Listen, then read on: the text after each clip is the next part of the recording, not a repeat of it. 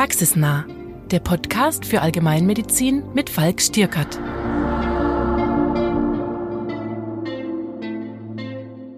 Herzlich willkommen zu einer neuen Folge Praxisnah, dem Allgemeinmedizin-Podcast für die Praxis. Wir unterhalten uns hier über ein Thema aus unseren CME-Beiträgen in der Allgemeinmedizin up to date.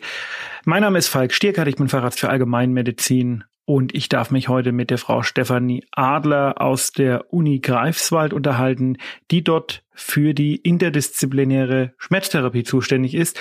Hallo, Frau Kollegin Adler. Hallo, Herr Stirkert. Erstmal vielen Dank, dass Sie sich die Mühe gemacht haben, diesen tollen Artikel zu schreiben und jetzt äh, mit mir hier darüber zu sprechen. Das Thema Schmerz ist ja für uns alle, für alle äh, klinisch tätigen Mediziner ein ganz Großes. Vielleicht können Sie einfach mal einen kleinen Überblick geben, wie geht man überhaupt ran und welche Entscheidungen sollten die Grundlage für eine differenzierte Schmerztherapie sein? Wir haben zwei große Bereiche zu unterscheiden, einmal den Akutschmerz und den chronischen Schmerz. Die Patienten, die sich uns anvertrauen, in die Schmerzambulanz kommen, das sind Patienten, die haben zum großen Teil eine chronische Schmerzerkrankung wenn jemand mit akuten Schmerzen kommt, sind das eher Patienten mit äh, einer Gürtelrose beziehungsweise einer Gürtelrose, die zu Ende geht, wo Schmerzen bleiben oder mit dem CRPS, also chronisch regionalen Schmerzsyndrom oder Tumorschmerzpatienten, die eher im akuten Zustand kommen. Alle anderen Patienten, die sich an uns wenden, haben jahrelange Schmerzen. Und aber dennoch muss man unterscheiden. Wir machen andere medikamentöse Therapie bei akuten und bei chronischen Schmerzen. Und eine weitere Unterscheidung ist tatsächlich die Schmerzqualität. Also woher kommt der Schmerz, welche Struktur ist betroffen. Und ähm, das ist eigentlich die Lieblingsfrage unserer Patienten. Wie tut es weh? Ist eine wesentliche Frage in der Schmerztherapie, weil wir da unterscheiden können, handelt es sich um einen Nervenschmerz, um einen Gewebeschmerz oder um einen gemischten Schmerz. Auch da würden sich tatsächlich, wenn man sich ähm, eine medikamentöse Therapie überlegen müsste, würde man praktisch andere Wege beschreiten, sagen wir mal so. Also mhm. das sind die Sachen, die wir erfragen. Ne? Ist akut, ist chronisch? Woher kommt der Schmerz? Von der Struktur her? Und natürlich ähm, fragt man, wie lange der Schmerz schon ist, welche Begleiterscheinungen und äh, welche psychosozialen Belastungsfaktoren jemand hat. Wie kann es denn wehtun? es kann also, genau, wir unterscheiden Gewebe von Nervenschmerzen und das ist relativ typisch. Der ähm, Gewebeschmerz ist eher tatsächlich wenn er von Knochen, Bindegewebe, Weichteilen kommt, eher ähm, lokalisiert, an einer Stelle drückend, kann auch pochend sein, kann pulsierend sein, vielleicht ein bisschen reißend. Und wenn er aus, den, aus dem Bauchraum kommt, also vom Abdomen, dann eher krampfartig, kolikartig. Und das ist eine große Unterscheidung zum Nervenschmerz, der im Versorgungsgebiet des Nerven auftritt, also muss nicht unbedingt an der Stelle der Entstehung auftreten, kann im Versorgungsgebiet des Nerven ausstrahlen und ist ähm, einschießend, stechend, kribbelnd, brennend. Das sind so die großen Unterscheidungsmerkmale. Nervenschmerz hat außerdem noch mitunter die schlechte Eigenschaft, dass man im Gebiet eine Parästhesie hat, beziehungsweise eine, eine Taubheit im versorgten Gebiet und trotzdem Schmerzen. Und äh, es kann praktisch Berührungsschmerzen geben, also diese Allodynie, wenn man die Haut bestreicht, dass das schon weh tut oder kleine Stiche tun mehr weh, als sie sollten. Das ist typischer Nervenschmerz. Was ich sehr interessant fand im Artikel, weiß man eigentlich, aber sich das mal wieder so zu Gemüte zu führen, war, wenn man akute und chronische Schmerzen unterscheidet, dass dem chronischen Schmerz ja ganz offensichtlich gar keine morphologische Basis mehr zugrunde liegt. Naja, so kann man es nicht sagen. Also wir haben eine Sensibilisierung des äh, schmerzleitenden Systems mehr als bei anderen Leuten, die so eine Chronifizierung nicht durchgemacht haben. Und es gibt Ursachen im Sinne von, naja, wir haben mitunter bei Patienten halt tatsächlich degenerative Veränderungen im gesamten Körper, die man jetzt nicht einfach so weg, also wer wegoperieren beziehungsweise wegschneiden kann. Es gibt äh, Patienten, die haben tatsächlich, man braucht nicht mehr so einen großen Reiz, um letztendlich starke Schmerzen zu haben. Also, dass es gar keine Ursache gibt. Wir haben ja immer irgendeine ein Zielkonflikt oder eine Ursache ist da, nur es ist keine organische Ursache, die man einfach so beheben kann, wie viele Patienten halt glauben. Würden Sie denn sagen, dass eine unzureichende Therapie des akuten Schmerzes das Risiko für eine Chronifizierung erhöht? Sprich, nehmen wir eigentlich zu wenig Schmerzmittel? Ja, so pauschal kann man es nicht sagen. Also man weiß, dass Schmerzen postoperativ chronifizieren können, wenn tatsächlich der Schmerzreduktion zu wenig Aufmerksamkeit geschenkt wird. Zum Beispiel nach dem Kaiserschnitt denkt ja die Frau meistens, um Gottes Willen, ich kann nichts einnehmen, das schadet dem Kind, da kann ich nicht stillen. Ja. Beziehungsweise ist man vorsichtig. Kaiserschnitte äh, äh, chronifizieren häufig postoperativ zu vier Prozent in, in Schmerzen. Ne? Aber man kann jetzt nicht sagen, wenn ich gar keine Schmerztabletten nehme, dann habe ich chronische Schmerzen. Das ist tatsächlich sehr individuell abhängig. Natürlich sollte man aber im vernünftigen Rahmen in einer akuten Situation Schmerztherapie betreiben. Muss nicht unbedingt Medikament sein, ne? kann ja auch was nicht medikamentöses sein, mhm. Lagerung, Schonung und so weiter und die Psyche. Da wollte ich nämlich jetzt gerade drauf äh, zurückkommen. Es gibt ja das biopsychosoziale Schmerzmodell. Und wir merken das, glaube ich, in der Allgemeinmedizin, in unserer täglichen Praxis bei Patienten, die Schmerzen haben, die wir jetzt aber nicht unbedingt in die Schmerzambulanz schicken müssen, sehr häufig. Da passt auch immer irgendwo was im sozialen und im psychischen Bereich nicht. Wie viel Anteil hat das denn? Na, gerade beim chronischen Schmerz hat es einen großen Anteil. Es ist aber auch beim akuten Schmerz ist ja jeder in der Situation anders, von seiner Aufmerksamkeit anders, wenn jetzt jemand zur OP kommt, ne, was ganz einfaches und ist von vornherein ängstlich, traurig, kriegt vielleicht keinen Besuch, hat irgendwelche Lasten zu tragen. Der wird nachts liegen und sich sorgen und grübeln nach seiner Operation, im Gegensatz zu seinem Bettnachbarn, der vielleicht überhaupt keine Probleme hat, da schläft, schnarcht, eine was weiß ich, eine Schmerztablette, eine Injektion erhält und dann die Nacht gut übersteht, während der, der da grübelt und sich Gedanken macht, schon mehr braucht, mehr Zuwendung ne, und, und äh, möglicherweise auch mehr Medikamente. Also im akuten Zustand ist es auch sehr situation- und aufmerksamkeitsabhängig, wie ich in einer Schmerzsituation mit Schmerzen umgehe, den Schmerz verarbeite. Und je länger natürlich Schmerz anhält, desto mehr schlägt sich's auf soziale Umfeld, ne? also Selbstwert, letztendlich funktioniert man nicht mehr so, wie man mal funktioniert hat. Möglicherweise kriegt man Ängste, Zukunftsängste, wenn man nicht weiß, äh, ob man seinen, seiner Tätigkeit noch nachgehen kann. Dann kommt möglicherweise noch tatsächlich eine familiäre Situation dazu, die belastend ist. Die Leute sind von ihrer, naja, von der Verarbeitung des Schmerzens sehr verschieden. Der eine belastet sich und sieht gar nicht auf seinen Körper. Körperwahrnehmung ist null. Das spielt alles eine große Rolle. Also biopsychosozial ist es definitiv. Und es ist letztendlich Schmerz ohne biopsychosozial gibt es nicht. Ich erinnere mich gut an einen Austausch mit einem Kollegen, auch aus der Anästhesie, aus Regensburg, der auch am Schmerz forscht. Und der hat mir eine Studie gezeigt, in der die Rolle des Placebo-Effektes auf die schmerzstillende Wirkung von Analgetika beschrieben wurde. Und das war sehr interessant, weil den Menschen, denen man damals gesagt hatte, sie bekommen ein Schmerzmittel, hat das Novagin in dem Fall deutlich besser geholfen als den Menschen, denen man darüber gar nichts gesagt hat. Welche Rolle spielt aus Ihrer täglichen Erfahrung, auch aus der Forschung, dieser Effekt eigentlich? Placebo spielt ja bei allem, was wir machen, eine große Rolle, ob das nun Akupunktur ist oder ob wir Medikamente verabreichen. Die Art und Weise, wie wir auf Menschen zugehen, wie wir ihnen zuhören, wie wir sie aufklären, spielt bei allem eine Rolle. Und äh, das ist, wie gesagt, nicht nur bei Medikamenten hat es einen Effekt. Wenn ich jetzt von vornherein sage, ich starte hier mal einen Versuch und wir gucken mal, wie es ist, kommt das immer anders an, als wenn ich überzeugt davon bin, dass das möglicherweise helfen kann. Und da spielt ja auch die innere Überzeugung des Behandlers eine Rolle. Aber ich persönlich würde nicht jemandem reines Placebo verabreichen und sagen, das ist ein Schmerzmedikament. Das finde ich nicht korrekt, weil ich denke, dass Menschen einfach erwachsen genug sind zu entscheiden ob sie was möchten oder nicht. Die Verantwortung trägt ja doch jeder auch ein bisschen für sich mit. Was heißt auch ein bisschen? Auf jeden Fall. Und ähm, deswegen kläre ich Leute sehr ausführlich auf über alles, was ich mache. Ich denke aber, das ist auch eine Art von Placebo. Ich höre ihnen zu, ich kläre sie auf, ich nehme sie ernst das kann man ja auch unter Placebo verbuchen. Ne? Das war auch der Versuchsaufbau. Der Versuchsaufbau mhm. war ein bisschen ein anderer. Vielleicht habe ich es nicht ganz korrekt äh, wiedergegeben. Man hat also äh, zwei Gruppen von Menschen das Novaminsulfon, also das Metamizol gegeben. Der einen Gruppe hat man gesagt, das ist ein Schmerzmittel, das wird jetzt ihre Schmerzen ganz schnell beheben. Und der anderen Gruppe hat man schlicht gar nichts gesagt.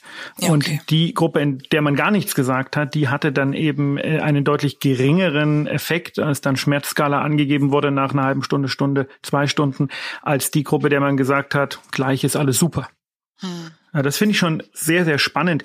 Wir haben im Vorfeld äh, uns ein bisschen Gedanken drüber gemacht, welche Themen für die Allgemeinmedizin auch eine sehr große Rolle spielen. Und aus meiner Sicht ist das Krankheitsbild der Fibromyalgie eins, was zum einen zumindest aus der subjektiven Wahrnehmung deutlich stärker äh, in den Vordergrund tritt in den letzten Jahren. Zum anderen finde ich es immer extrem frustrant, weil man den Patienten, weil ich den Patienten vielleicht auch aus fehlendem Wissen mm, nicht sonderlich gut weiterhelfen kann. Vielleicht können Sie uns da ein paar Tipps an die Hand geben. Na, Fibromyalgie, sag mal so, das ist schon auch ein, ein Krankheitsbild, wo wir nichts tatsächlich vielleicht frustran für den Patienten nicht unbedingt eine organische Ursache finden. Ne? Und viele Belastungsfaktoren eine Rolle spielen. Belastungsfaktoren hinsichtlich psychosozial. Und diese Patienten haben meistens eine große Angst davor, tatsächlich abgestempelt zu werden und in die Ecke geschoben zu werden, die spinnen ja nur. Letztendlich, wie schon gesagt, Krankheit ist grundsätzlich auch ein einfacher Knochenbruch, biopsychosozial und hier ist halt die Aufmerksamkeit darauf zu lenken, die Leute vernünftig aufzuklären, zu sagen, okay, sie haben diese Schmerzen, die nehmen wir ernst. Ne, das ist ja oft so, ne, dass Patienten kommen und sagen, mir hört keiner zu, mich nimmt keiner ernst. Genau. Aber man, man nimmt es ernst, ne? Und ähm, was kann man jetzt machen realistisch? Es gibt ja medikamentös tatsächlich wenig Möglichkeiten. Amitriptylin kann man verabreichen, wenn es jemand verträgt, wenn es nicht kontraindiziert ist. Man könnte vielleicht ein bisschen Pregabalin versuchen. Das war mal in einer Zulassungsstudie, ist aber damals nicht zugelassen worden. Habe ich persönlich ganz gute Erfahrungen gemacht, aber nur in Spuren. Man sollte versuchen, tatsächlich Opioide zu vermeiden.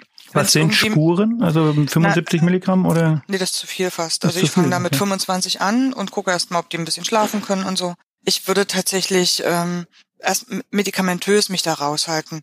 Die Patienten äh, brauchen definitiv eine äh, psychotherapeutische Begleitung, einfach zur Schmerzverarbeitung. Das würde ich auch immer so sagen. Verhaltenstherapie im Grunde genommen. Verhaltenstherapie einfach nicht, weil sie verrückt sind und weil man irgendwie ihre schlimme Biografie aufarbeiten muss, sondern tatsächlich, weil man sie berät, wie komme ich mit der Situation, die ja erstmal unveränderlich ist, von Schmerzen her, wie komme ich zurecht? Es gibt ja tatsächlich keine OPs, keine Injektionen, keine wirklich durchgreifenden Medikamente, wie sich der Mensch das wünscht, sondern ähm, was mache ich in der Situation, wie gehe ich damit um, wie erkläre ich das vielleicht auch.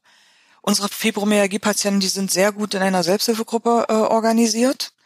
Dann physikalische Maßnahmen gehören auf jeden Fall dazu und viel, viel Eigenverantwortung, Ausdauersport, anaerober Sport. Das sind die Sachen, die man den Leuten antragen soll, auch wenn sie sagen, ich kann mich nicht bewegen und es tut weh und so.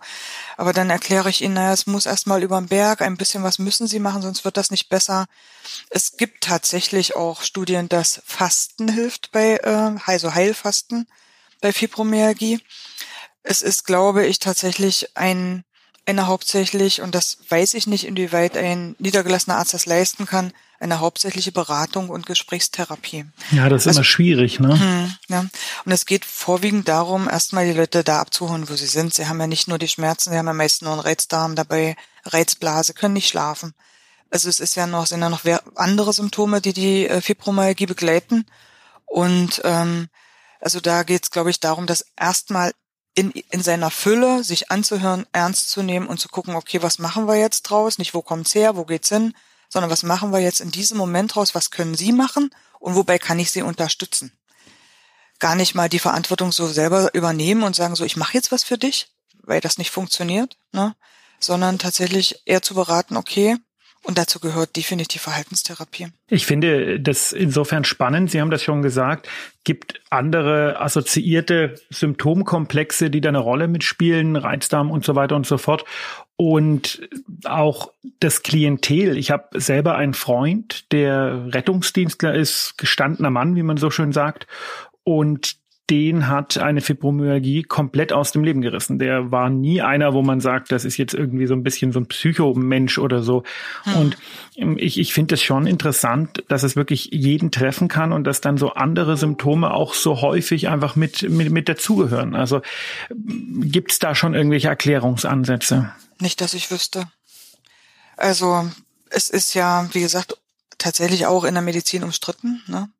Es ist ein nozizeptiver Schmerz wir haben keine organische Ursache. Wir haben aber ähm, diesen Schmerz, der sich nicht erklären lässt, also eine Sensibilisierung des reizleitenden Systems aus irgendwelchen Gründen auch immer. Also Chronifizierung ist da, da hat sich schon tatsächlich im Reizleitungssystem was verändert. Aber wir haben jetzt nichts, wo wir sagen können, okay, da kommt's her und äh, das kann man dann auch in irgendeiner Weise bekämpfen, weil ja die Sensibilisierung dieses Schmerzleitensystems tatsächlich nicht rückdrängbar ist. Ne? Wir können die Schmerzhemmung, die ja, wenn dieses Schmerzleitungssystem sensibilisiert ist, können wir unterstützen. Das können wir auf zwei Wegen. Einmal über das Opioidsystem, was sich bei Fibromyalgie nicht anbietet, und zum anderen über Noradrenalin-Serotonin-System. Das wäre ja dann, was ich vorhin sagte, Amitriptylin, Pregabalin, solche Medikamente. Aber dass man jetzt sagt, äh, so, also es gibt in, in der neurologischen Forschung sicher äh, Untersuchungen, ob sich da an den C-Fasern was ändert. Aber das wird heute und morgen sicher äh, kein durchschlagender Erfolg sein, ne? wo man mhm. sagt, okay, das haben wir und das machen wir. Also ehrlich mit dem Patienten umgehen und sagen, das ja. wird dich jetzt erstmal begleiten. Ja, das auf jeden Fall. Und schwierig. Ja, weil ja, das ist Geht's wieder weg eigentlich manchmal? Nee. Man kann, also chronischer Schmerz geht ja prinzipiell nicht weg. Na, deswegen sage ich ja, Verhaltenstherapie ist wichtig. Verhaltenstherapie im Sinne von Schmerzbewältigung. Wenn diese Sensibilisierung, Chronifizierung begonnen hat, ist das ja sowieso erstmal eine Einbahnstraße. Man kann über Aufmerksamkeitslenkung tatsächlich über, na, das hat viel mit Eigenverantwortung des Patienten zu tun, kann man schauen, dass die Patienten ihre Belastungsgrenzen einhalten, schauen, was sie können, was sie nicht können, nicht, sie nicht ständig überfordern, aber auch nicht sich invalidisieren. Das ist auch wichtig, ne? dass sie nicht invalid werden, zum Liegen kommen, sondern dass sie einfach, dass sie weitermachen, egal ähm, ob es jetzt wehtut oder nicht. Das ist ganz, ganz wichtig, Bewegung. Aber auch auf der anderen Seite haben viele Patienten, die sehr dysfunktional einfach racken, immer weitermachen, nicht auf ihren Körper hören. Das ist wichtig, dass man erstmal seinen Körper wahrnimmt, gucken, wo ist eine Grenze, wo kann ich weitermachen, wo kann ich nicht weitermachen und sich daran hält. Und dafür ist halt tatsächlich auch äh, psychotherapeutische Behandlung wichtig. Auch grundsätzlich, nicht bloß weil jemand irgendwie, weil man denkt, jemand ist psychosozial belastet, ne, sondern um damit umzugehen, dass es einem jetzt erstmal mies ja. geht. Hm. Sie erwähnen in Ihrem Artikel interdisziplinäre Schmerzkonferenzen, ja. was ich sehr spannend finde. Wie ist es denn aus Ihrer Erfahrung? Nehmen Niedergelassene und Hausärzte da tatsächlich auch dran teil oder ist das eher was innerklinisches? Nö, also das ist eine, für uns ist eine offene Schmerzkonferenz, steht auch im Ärzteblatt und da kommen tatsächlich, als, als wir noch Corona und Zoom hatten, hatten wir deutlich mehr äh, Mitglieder, weil einfach sich ganz viele eingewählt haben. Das waren die unterschiedlichsten Fachrichtungen. Aber wenn wir das in Anwesenheit machen, kommen Hausärzte vorbei, Orthopäden, dann schreiben, also wenn ich einen Patienten habe oder eine Patientin, die mir besonders am Herzen liegt, wo ich denke, oh, das ist ein schwerer Fall, da sollte man mal besprechen, schreibe ich auch die Mitbehandler an dass wir das in der Schmerzkonferenz gemeinsam besprechen können. Das hat sich also bewährt, muss ich sagen. Wir haben Schön. Äh, guten Zulauf von außen. Was wären denn jetzt vielleicht noch ein, zwei wichtige Tipps so zum Schluss, die Sie uns als niedergelassenen Kollegen mit auf den Weg geben würden im Umgang mit Schmerzpatienten? Einmal finde ich ja wirklich Prävention immer wichtig, ne? dass man tatsächlich die Leute am sich bewegen hält wenn man guckt, dass, aber natürlich kann man reden wie ein Buch, wenn einer sich nicht bewegen möchte, das ist schon wichtig, dass einer, also dass man, wenn, wenn man merkt, dass einer ähm, tatsächlich eher zum Invalidisieren neigt, dass man denjenigen dazu rät, irgendwas zu machen, was ihm schon auch Spaß macht, ne? Wo er sagt, okay, da ist er zehn Minuten am Tag irgendeine Bewegung macht, Yoga, irgendwas Tai Chi, wo er sich äh, zumindest seinem, seines Körpers bewusst ist und, ähm, und gar nicht erst so in die Chronifizierung reinkommt ich erlebe es ja oder höre es ja auch, ne? Montag früh kommen alle mit Rücken und wollen dann möglicherweise in der Woche krankgeschrieben werden, dass man die natürlich aktiviert, ist schwierig. Ja. Aber ich würde, ich würde solche Leute einfach doch mal eher zu jemandem, äh, zum Schmerztherapeuten schicken, der vielleicht mehr Zeit hat, sich das anzuhören und auch auseinanderzuklabüstern, worum es eigentlich geht.